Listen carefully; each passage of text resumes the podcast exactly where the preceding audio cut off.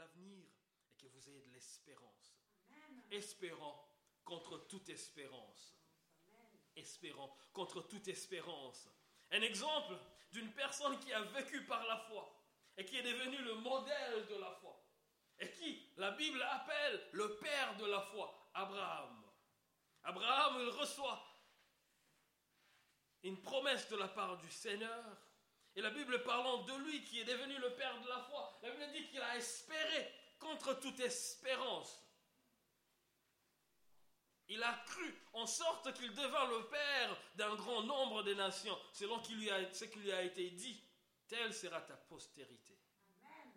À attendre ce que la Bible dit, on se dirait, mais euh, c'est une sorte d'oxymore. Comment on peut espérer contre l'espérance?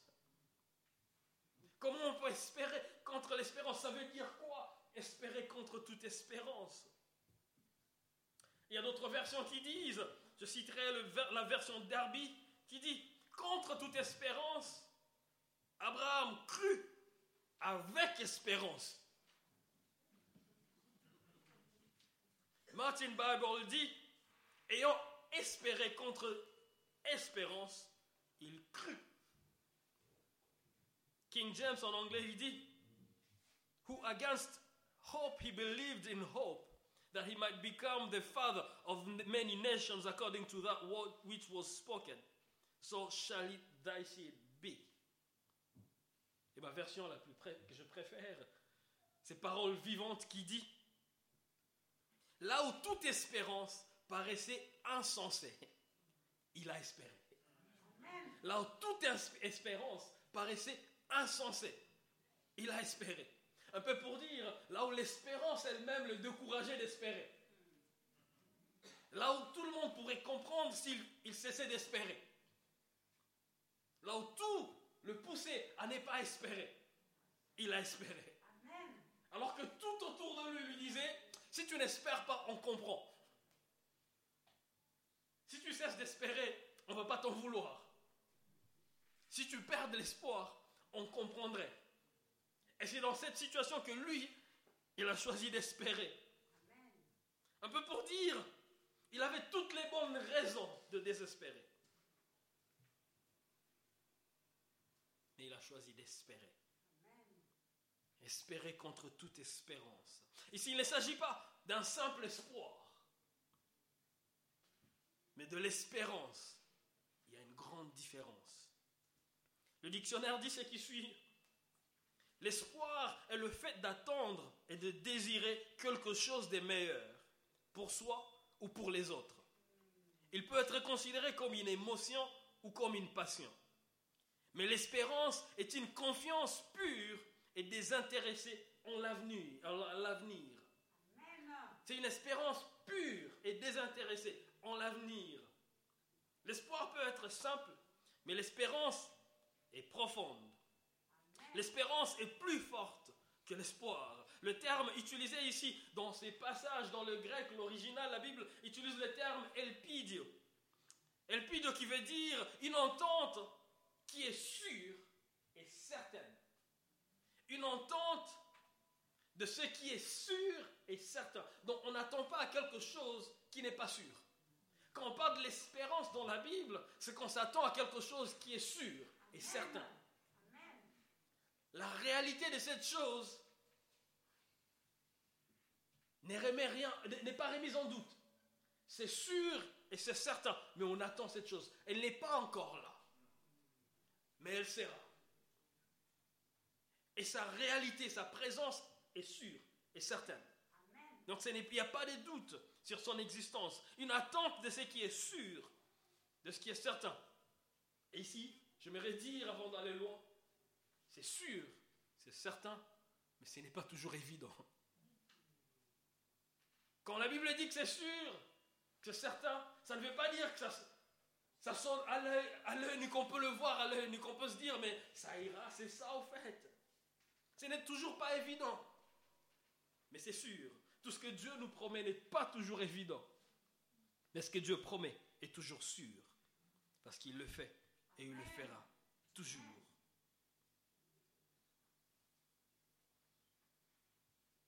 La Bible parlant des promesses de Dieu. Dans 2 Corinthiens chapitre 1er verset 20, la Bible dit que les promesses de Dieu sont oui et amen. On peut pour dire tout ce que Dieu promet, il les, il les accomplit. Il le réalise. Quand Dieu dit une chose, il ne tarde pas pour l'accomplir. Dieu ne parle pas juste pour parler. Dieu ne parle pas parce qu'il a manqué à faire. Dieu ne parle pas juste pour sortir plusieurs mots, mais il parle parce qu'il est en train d'accomplir. Et j'ai un ami, pasteur, qui a chanté, il dit, ce que la bouche de Dieu prononce, sa main l'accomplit. Et quelqu'un d'autre a dit, ce que Dieu dit, c'est parce qu'il l'a déjà fait. Parce que Dieu ne dit jamais rien pour rien. Et dans 2 Corinthiens, la Bible dit, la promesse de Dieu est oui et amen. Si tu connais une promesse de Dieu, sache qu'elles s'accompliront toujours. Elles s'accompliront certainement. Et c'est dans Habakkuk que la Bible dit, cette parole de la prophétie, écris-la, parce qu'elle avance vers son terme. Si elle tarde, attends-la, car elle s'accomplira. Et elle s'accomplira certainement. Avec Dieu, le problème, ce n'est pas si ça s'accomplira. Le problème, c'est peut-être quand. C'est le quand qui nous gêne. Parce qu'on ne sait pas quand est-ce que ça s'accomplira. On ne sait pas combien de temps ça prendra. Et une autre chose qui nous gêne, on ne sait pas comment il le fera. On regarde à la situation, on dit, mais il passera par où pour le faire? On essaie même de lui proposer des voies. On dit, mais Dieu passe par tel. Passe par telle personne pour me bénir. Passe par telle situation pour changer ma vie. On, essaie même de lui proposer. Et il dit lui-même, vos voix ne sont pas mes voix. Vos pensées ne sont pas mes pensées. Quand vous, vous ne voyez pas d'issue, ça ne veut pas dire qu'il n'y a pas d'issue. Lui qui a promis, il connaît la réalité. Et il sait par où il passera pour accomplir ce qu'il a promis. Mais j'aimerais le dire ici que ce n'est jamais facile. Quand on reçoit la promesse de Dieu, on est comme sur une colline. Et il nous montre l'autre bout d'une autre colline, le sommet d'une autre colline. il dit, c'est là que je te veux. C'est ça que je veux faire. Mais quand il est en train de te parler de ça, il ne te parle pas de la vallée qui est entre les deux sommets. Il dit, c'est ça qu'il y a. Mais pour y arriver, des fois tu dois descendre de ce sommet d'où tu es pour aller monter jusqu'à l'autre. On ne voit pas toujours ce que Dieu dit, est certain. Mais ce n'est pas toujours évident. Ce n'est pas toujours évident. Alors comment développer ce, genre d'espérance biblique? Comment développer cette espérance biblique? Et si je parlerai en trois points, et chacun, chacun de points est attaché à une leçon, et après nous allons prier. Comment développer, comment nourrir son espérance? La première chose ou le premier point, il faut connaître la parole de Dieu. S'il faut vivre l'espérance de Dieu, il faut connaître la parole de Dieu. Je le dis tantôt que l'espérance biblique est directement liée à la parole de Dieu. L'espérance biblique ne commence pas avec nos désirs et ne commence pas avec nos problèmes. On pas, on, on pas comme Dieu le veut parce qu'on est dans le besoin. Ce n'est pas notre besoin qui initie l'espérance, mais c'est la parole qui vient de la bouche de Dieu qui nous pousse à espérer. J'explique ce que je veux dire. J'ai besoin d'un, j'ai besoin d'un avion, un jet privé, parce que je suis pasteur d'une grande église à Agnières. Et il ne faut pas que je, que je prenne quand même des vols avec tout le monde, n'est-ce pas? Alors je me dis, j'ai besoin d'un jet privé. Et je me dis que c'est un besoin, c'est un désir. Je peux me dire, j'espère que Dieu va me le donner. Mais juste parce que je le dis, ça ne veut pas que ça, ça ne veut pas dire que c'est ça l'espérance que Dieu veut. Je reconnais un besoin qui n'est pas réel. Ceux qui me suivent en ligne, écoutez, je n'ai pas besoin de ça. En fait, je ne refuserai pas si Dieu me le donne. Parce que quelqu'un peut être en train de suivre et se dire, mais c'est qui ce gars? Alors, c'est un exemple. Mais s'il est donne, Seigneur, je dis Amen. Alors, juste parce que je le dis, juste parce que c'est un besoin, c'est un désir pour moi, je ne peux pas me dire j'espère et je l'aurai. Le début de ça, ce n'est pas Dieu, c'est moi. C'est mon besoin, c'est mon problème. Et une autre chose, un problème réel. Mon compte à banque peut être en, en rouge, comme il est, je ne vais pas dire qu'il est maintenant, il ne l'est pas. Et que je me dise, j'espère que Dieu va faire à ce qu'il revienne dans le vert maintenant. Juste parce que je me dis que j'espère, ça ne veut pas dire que c'est de l'espérance comme Dieu le veut. Parce que cette espérance vient de mon besoin, de mon problème. Mais l'espérance biblique ne commence pas avec mon besoin. L'espérance biblique commence avec la parole de Dieu. On commence à espérer parce qu'on sait ce que Dieu a dit. On commence à espérer parce qu'on a reçu une parole de la part de Dieu. On commence à espérer parce qu'on a entendu une parole qui vient de la bouche de Dieu. Alors l'espérance commence avec la parole de Dieu. Tu ne vas pas espérer à ce que Dieu a pour toi si tu ne connais pas ce qu'il a dit. Alors la première chose pour espérer, connais la parole de Dieu. Prends le temps de connaître ce que Dieu a dit.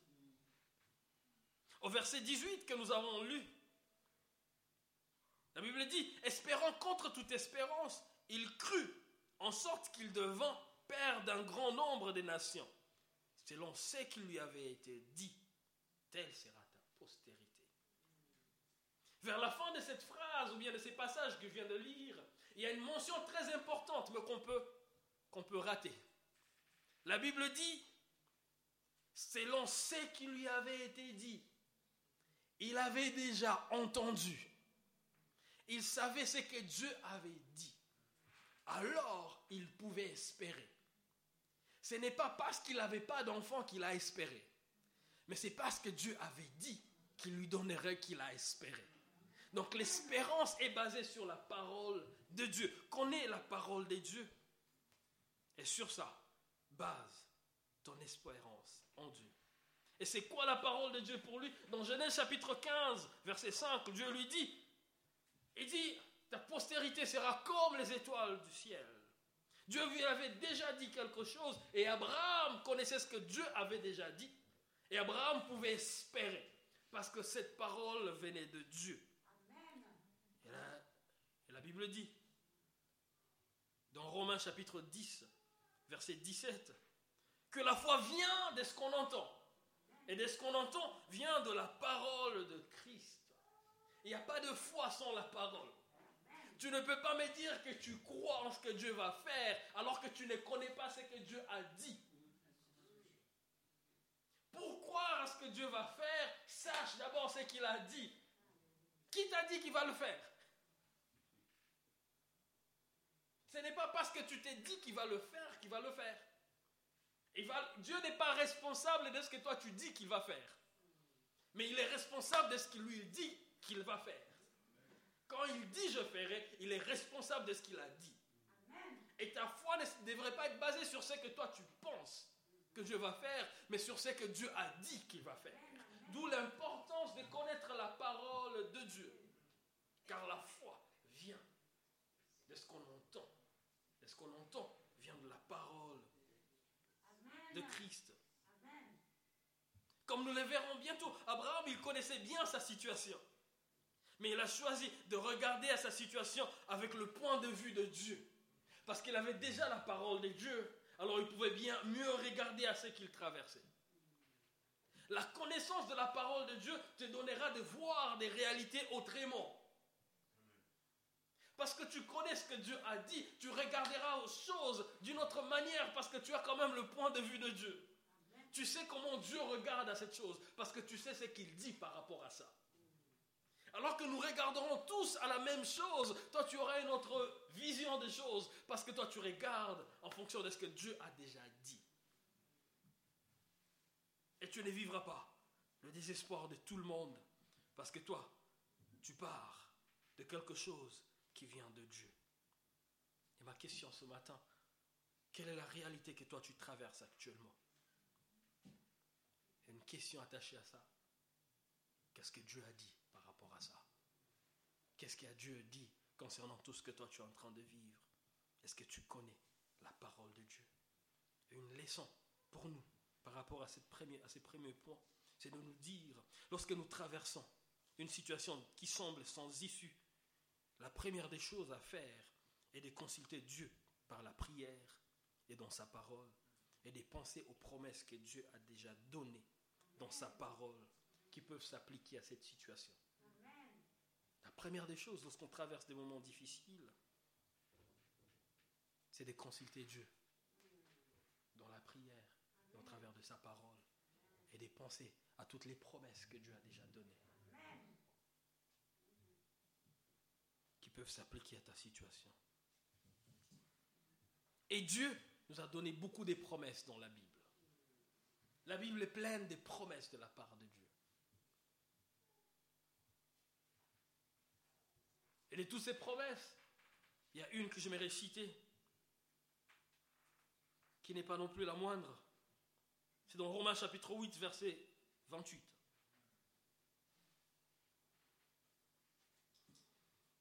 Dans la version Semmer, il dit, nous savons en outre que Dieu fait concourir toutes choses au bien de ceux qui aiment Dieu et de ceux qui ont été appelés conformément au plan divin. Dieu, il fait concourir toutes choses au bien de ceux qui aiment Dieu. Quelle bonne promesse. Un peu pour dire même les mauvaises choses que tu traverses, Dieu peut les faire concourir. Il les fait concourir pour ton bien. Un peu pour dire, lorsque tu n'auras pas une bonne promesse par rapport à ta mauvaise situation, sache que quand même que Dieu est en train de faire quelque chose. La parole de Dieu est pleine de bonnes paroles qui s'appliquent à nos vies, qui s'appliquent aux situations que nous traversons. Et même quand nous n'aurons pas une parole, il y a déjà celle-ci qui dit tout concourt au bien. Il y a des situations par lesquelles Dieu permettra que tu passes. C'est parce qu'il est en train de forger quelque chose. On l'a lu ici, on l'a dit dans la prière. On est comme de l'argile dans la main du potier. C'est lui qui sait par où nous, nous, faire passer. Et des fois, quand il nous a travaillé, il nous met dans le feu. Quand il nous a donné la forme, il nous met dans le feu pour solidifier ce qu'il a fait. Et quand on est dans le feu, nous, on ne comprend pas. On sent seulement le feu, on sent seulement la chaleur, mais on se dit pourquoi je suis dans le feu? Ça me fait très mal. Mais le potier, il sait ce qu'il est en train de faire. Il sait, il, fait, il, sait faire tout concourir au bien de ceux qui aiment Dieu. Si tu aimes Dieu, sache que même le mal qui t'arrive, Dieu peut l'utiliser pour ton bien. J'ai donné l'exemple ici dernièrement de Joseph, alors que ses frères étaient en train de le vendre. Ils le disent, nous les vendons, il est devenu esclave, on l'envoie en Égypte. Dieu était en train de l'envoyer à l'endroit où il, il devrait accomplir toutes les promesses qu'il lui avait déjà données. Les frères, ils pensaient qu'ils sont en train de lui faire du mal, ne sachant pas qu'ils étaient en train de l'accompagner vers l'accomplissement. Il y a des choses que nous rencontrons dans notre parcours de la vie qui nous font très mal, mais nous ne comprenons pas tout. Nous ne comprenons pas tout. C'est au final, quand on se rend de l'autre côté, qu'on dira Merci Seigneur. Merci pour ces moments difficiles. Merci pour cet homme qui est parti. Merci pour cette personne qui m'a déçu. Merci pour ces moments durs, ces moments compliqués où je ne voyais rien, je ne sentais rien, des choses difficiles qui peuvent concourir. Et nous ne savons pas. je ne suis pas ici pour vous dire comment ça va concourir, parce que je ne sais pas moi, aussi. J'ai aussi mes difficultés. Et pour les miens, je demande aussi à Dieu, je dis, mais comment tu vas le faire? Où es-tu? La parole de Dieu est pleine des promesses. Il faut juste les connaître. Il promet encore dans Romains chapitre 8, verset 18, il dit, les souffrances du temps présent ne, sont même pas dignes d'être comparées à la gloire à venir. Un peu pour dire, au présent, il peut y avoir de la souffrance. Mais dans l'avenir, il y a une gloire qui arrive. Et cette gloire qui a devant nous, elle est plus grande que les souffrances du présent. Que les souffrances du présent ne nous fassent pas oublier la gloire qui est dans l'avenir. Parce que Dieu, il a beaucoup de promesses pour nous. Il a beaucoup de promesses pour nous. Certaines promesses s'accompliront dans nos vies sur la terre. Mais des celles qui vont s'accomplir et des celles qui ne vont pas s'accomplir, leur perfection va s'accomplir dans la félicité éternelle avec le Seigneur. Il y a des choses que nous demanderons à Dieu qui va accomplir ici. Et même quand il accomplira ici, ça ne sera pas encore parfait. On est malade, on demande une guérison, il nous guérit. Mais après demain, il y a encore quelque chose d'autre qui nous fait mal. Parce que ce n'est pas encore parfait. On est dans les besoins, on demande à Dieu la provision. Il pourvoit. Mais après demain, on a encore besoin. Parce que ce n'est pas encore parfait. Lazare, il est revenu à la vie, mais à un certain moment, il est mort encore. Parce que ce n'était pas encore parfait. Tout ce que nous recevrons de ce côté de la vie, ça ne sera pas parfait. Mais nous avons la promesse que tout sera parfait lorsque nous serons avec lui dans l'éternité. Est-ce là que nous avons même la compréhension du royaume de Dieu qui est déjà là, mais aussi qui est à venir? La Bible dit que le royaume de Dieu est parmi vous. Mais la même Bible dit que le royaume de Dieu est proche. Et à un certain moment, on est, on, est tenté de lui demander, mais dit, écoutez, il est déjà là ou il n'est pas encore là? Tu as dit qu'il est parmi nous, mais après tu nous dis qu'il est proche. Parce que le même royaume qui est parmi nous, il n'est pas encore complet, il est à venir. Parce que dans ce qui est parmi nous, nous vivrons des choses, mais nous ne les vivrons pas à la perfection. Nous prierons pour certains malades, mais ces malades ne seront pas guéris ici. Dieu permettra qu'ils partent. Ça ne veut pas dire que Dieu n'a pas entendu la prière. C'est parce qu'en fait, la réponse et l'accomplissement est de l'autre côté. Dans la vie où il n'y aura pas de mort, dans la vie où il n'y aura pas de maladie, dans la vie où il n'y aura pas de problème, et c'est là que nous vivrons la, la perfection de toutes les promesses de Dieu. Mais en attendant, il accomplira des choses dans notre parcours. Mais pour espérer à ces choses, il faut connaître ce qu'il a dit par rapport à ces choses. Il faut connaître ce qu'il a dit par rapport à ces choses. Car notre espérance en Christ ne se limite pas qu'à la vie ici présente. Et c'est Paul qui le dit dans 1 Corinthiens chapitre 15, verset 19. Et il dit, écoutez, si c'est seulement dans cette vie terrestre que nous espérons en Christ, alors nous sommes les plus malheureux de tous. Si c'est seulement pour la bonne santé qu'on peut avoir ici, nous sommes les plus malheureux de tous. Si c'est seulement pour le travail, l'argent, la provision qu'on peut avoir ici, on est le plus malheureux de tous. C'est seulement pour des choses que Dieu peut nous donner ici, qu'on espère en Dieu, on est le plus malheureux de tous. Il dit notre espérance va au-delà de la vie. Nous espérons pour le temps présent, mais nous espérons aussi pour l'éternité. Parce que notre espérance nous amène au-delà de la vie. Alors connais la parole de Dieu. Tu veux nourrir de l'espérance? Tu veux nourrir l'espérance comme Dieu le veut, connais ce que Dieu a dit et marche selon cette parole que Dieu a donnée. Le deuxième point, il faut regarder à la puissance de Dieu et non à la nôtre. Tu veux nourrir l'espérance, regarde à ce que Dieu peut faire et non à ce que toi tu peux faire. Nous n'espérons pas parce que nous sommes capables, nous espérons parce que lui, il est capable. Au verset 19, la Bible dit, et sans faiblir dans la foi. Il ne considéra point que son corps était déjà usé comme... Euh, son corps était déjà usé parce qu'il avait, presque 100 ans.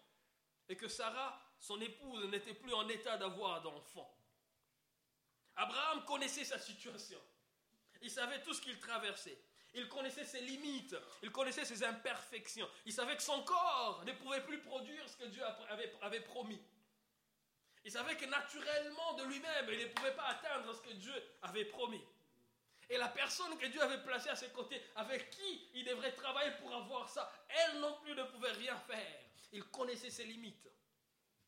Il savait que Dieu n'était pas. En fait, que le corps d'Abraham ne pouvait rien apporter. Parce que son corps était usé. L'autre version, la parole vivante, dit son corps n'avait plus le pouvoir de procréer. Il savait aussi que Sarah, son épouse, n'était plus en état d'avoir des enfants. Il était au courant de sa situation. Et au courant de ce que lui ne pouvait pas faire. De ce qu'il pouvait et de ce qu'il ne pouvait pas faire. Mais dans tout ça, la Bible dit que sa foi n'a pas faibli. Comment ça?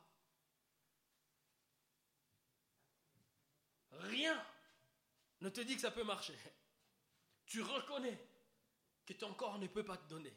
Tu reconnais que ton épouse ne peut pas. Mais ta foi ne faiblit pas. Comment ça se fait? Abraham, connaissant ses limites, il a choisi de regarder autrement. Tout lui disait que tout est fini. Il n'y a plus d'espoir. Il était insensé d'espérer. Tous les calculs montrent que c'est impossible. On essaie tous les calculs, montrent que c'est impossible.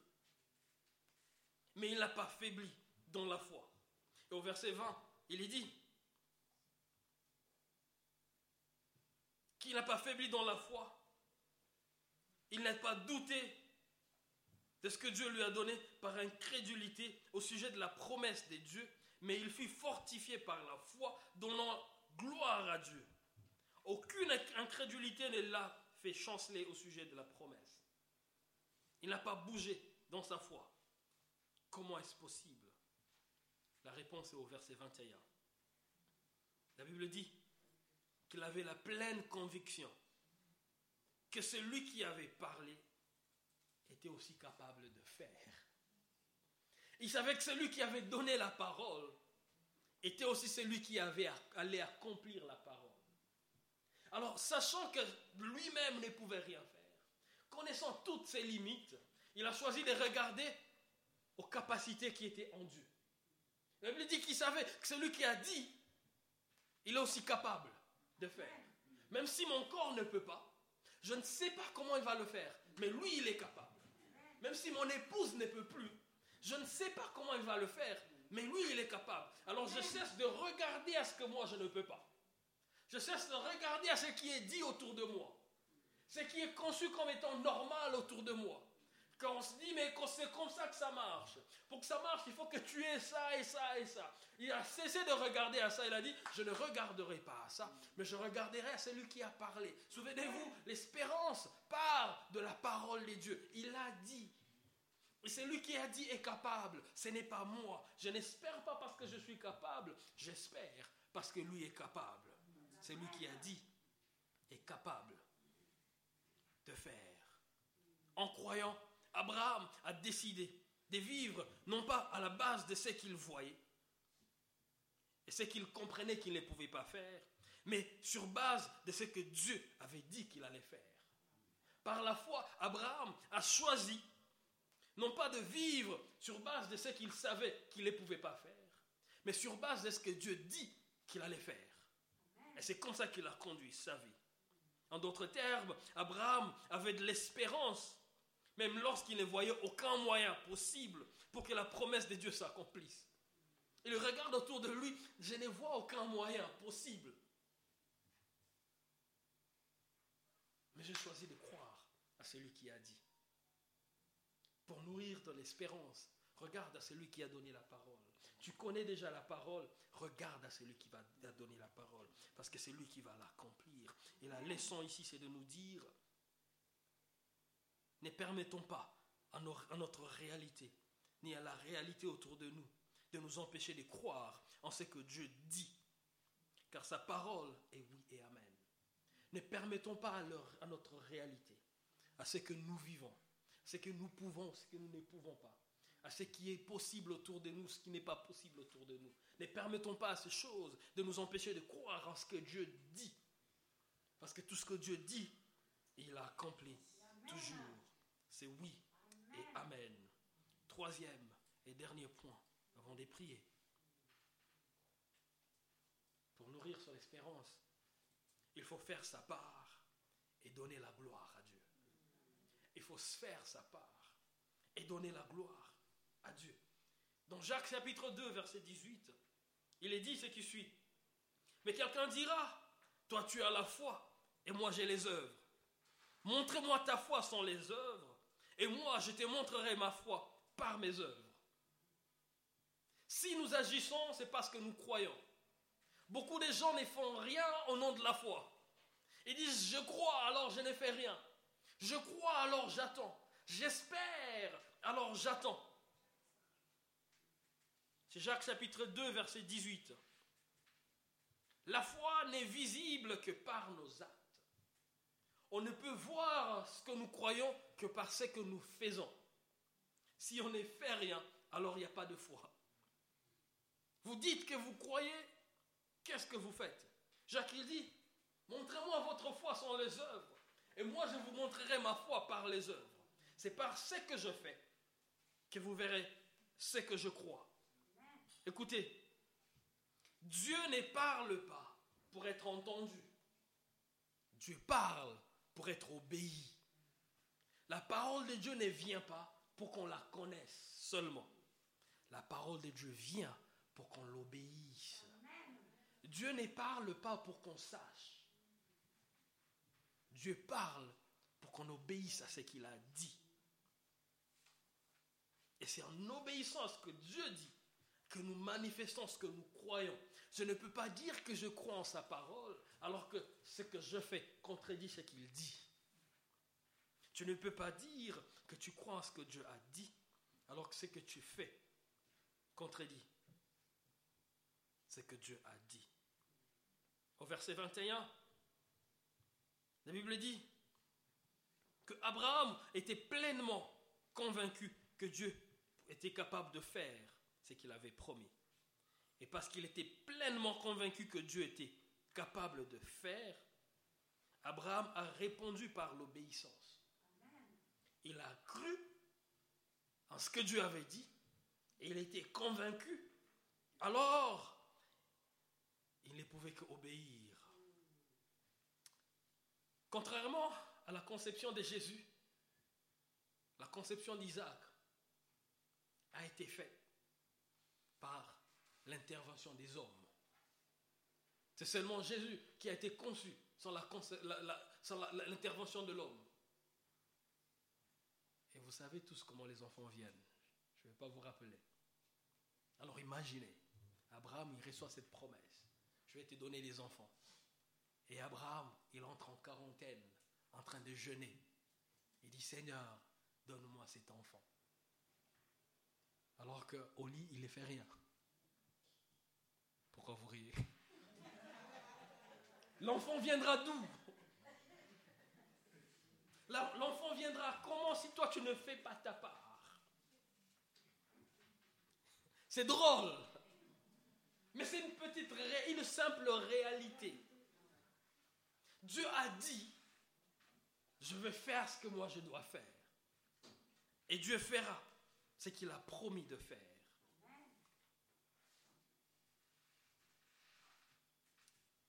C'est un des prédicateurs que j'aime beaucoup, qu'il a dit dernièrement, il s'appelle Hugo. L'obéissance à la parole de Dieu nous ouvre des possibilités qu'on ne peut pas imaginer. Il l'a dit dans sa dernière prédication ici. Et ça m'a béni quand je l'ai entendu. Lorsqu'on obéit à la parole de Dieu, cette obéissance nous ouvre à des possibilités qu'on ne pouvait pas imaginer, à des ressources qu'on ne savait pas qu'on avait. Lorsqu'il accepte d'obéir et de faire sa part, Dieu ouvre ses voies pour faire sa part. L'espérance vient de la parole de Dieu. Et cette espérance qui vient de la parole de Dieu est nourrie par les actions que nous posons. Nous n'allons pas dire que nous espérons et nous ne ferons rien. Je me souviens, quand j'étais encore formateur des entrepreneurs au Congo, je disais, l'espérance n'est pas une stratégie. On a beaucoup de gens qui espèrent le meilleur. Et pour eux, c'est ça la stratégie de l'avenir. On espère que l'avenir sera meilleur. J'espère que mon produit sera accepté sur le marché. J'espère que le marché va accepter ce que moi j'offre. J'espère que mon entreprise va croître. J'espère que j'aurai des revenus qu'il faut. J'espère. L'espérance, c'est bien, mais ce n'est pas une stratégie. On ne se limite pas qu'à espérer. Lorsqu'on espère, on doit agir maintenant. Si tu ne peux pas espérer avoir un bon mariage, mais tu ne veux pas y mettre du travail, tu ne peux pas espérer être béni, mais tu ne veux pas aller au travail. Tu ne peux pas espérer à certaines choses alors que toi tu ne fais pas ta part. Et ici j'aimerais le dire, ce que nous faisons n'aide pas Dieu. Quand je dis agissez, je ne vous envoie pas pour aider Dieu. Parce que personne ne peut aider Dieu. Ce que Dieu va faire, il va le faire sans vous. Mais le problème, on risque de rater ce que Dieu est en train de faire parce que nous, on n'a pas fait ce qu'on devrait faire. Imaginez qu'Abraham soit resté en quarantaine. Dieu lui a donné Isaac, mais il ne veut pas faire. Il faut seulement qu'Abraham aille là-bas pour que ce que Dieu a donné s'accomplisse. Ce que nous faisons nous prépare pour recevoir ce que Dieu a fait.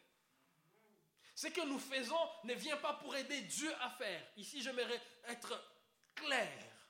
Ne pensez pas que le pasteur vous a demandé d'aller aider Dieu. Dieu n'a pas besoin de votre aide pour faire ce qu'il a dit qu'il fera. Mais ce que vous faites vous prépare, vous, à recevoir ce que Dieu a dit qu'il fera. Qu'est-ce que tu es appelé à faire dans ce que toi tu vis pour que Dieu fasse ce qu'il a dit qu'il fera? Ou bien pour que tu reçoives ce que Dieu a dit qu'il fera? À chacun de nous de faire sa part. Et Dieu fera sa part. Et au verset 20, la Bible dit, il n'est douta point par incrédulité au sujet de la promesse de Dieu, mais il fut fortifié par la foi, donnant gloire à Dieu. L'espérance chrétienne n'attend pas l'accomplissement pour glorifier Dieu. L'espérance chrétienne n'attend pas de voir pour donner la gloire. L'espérance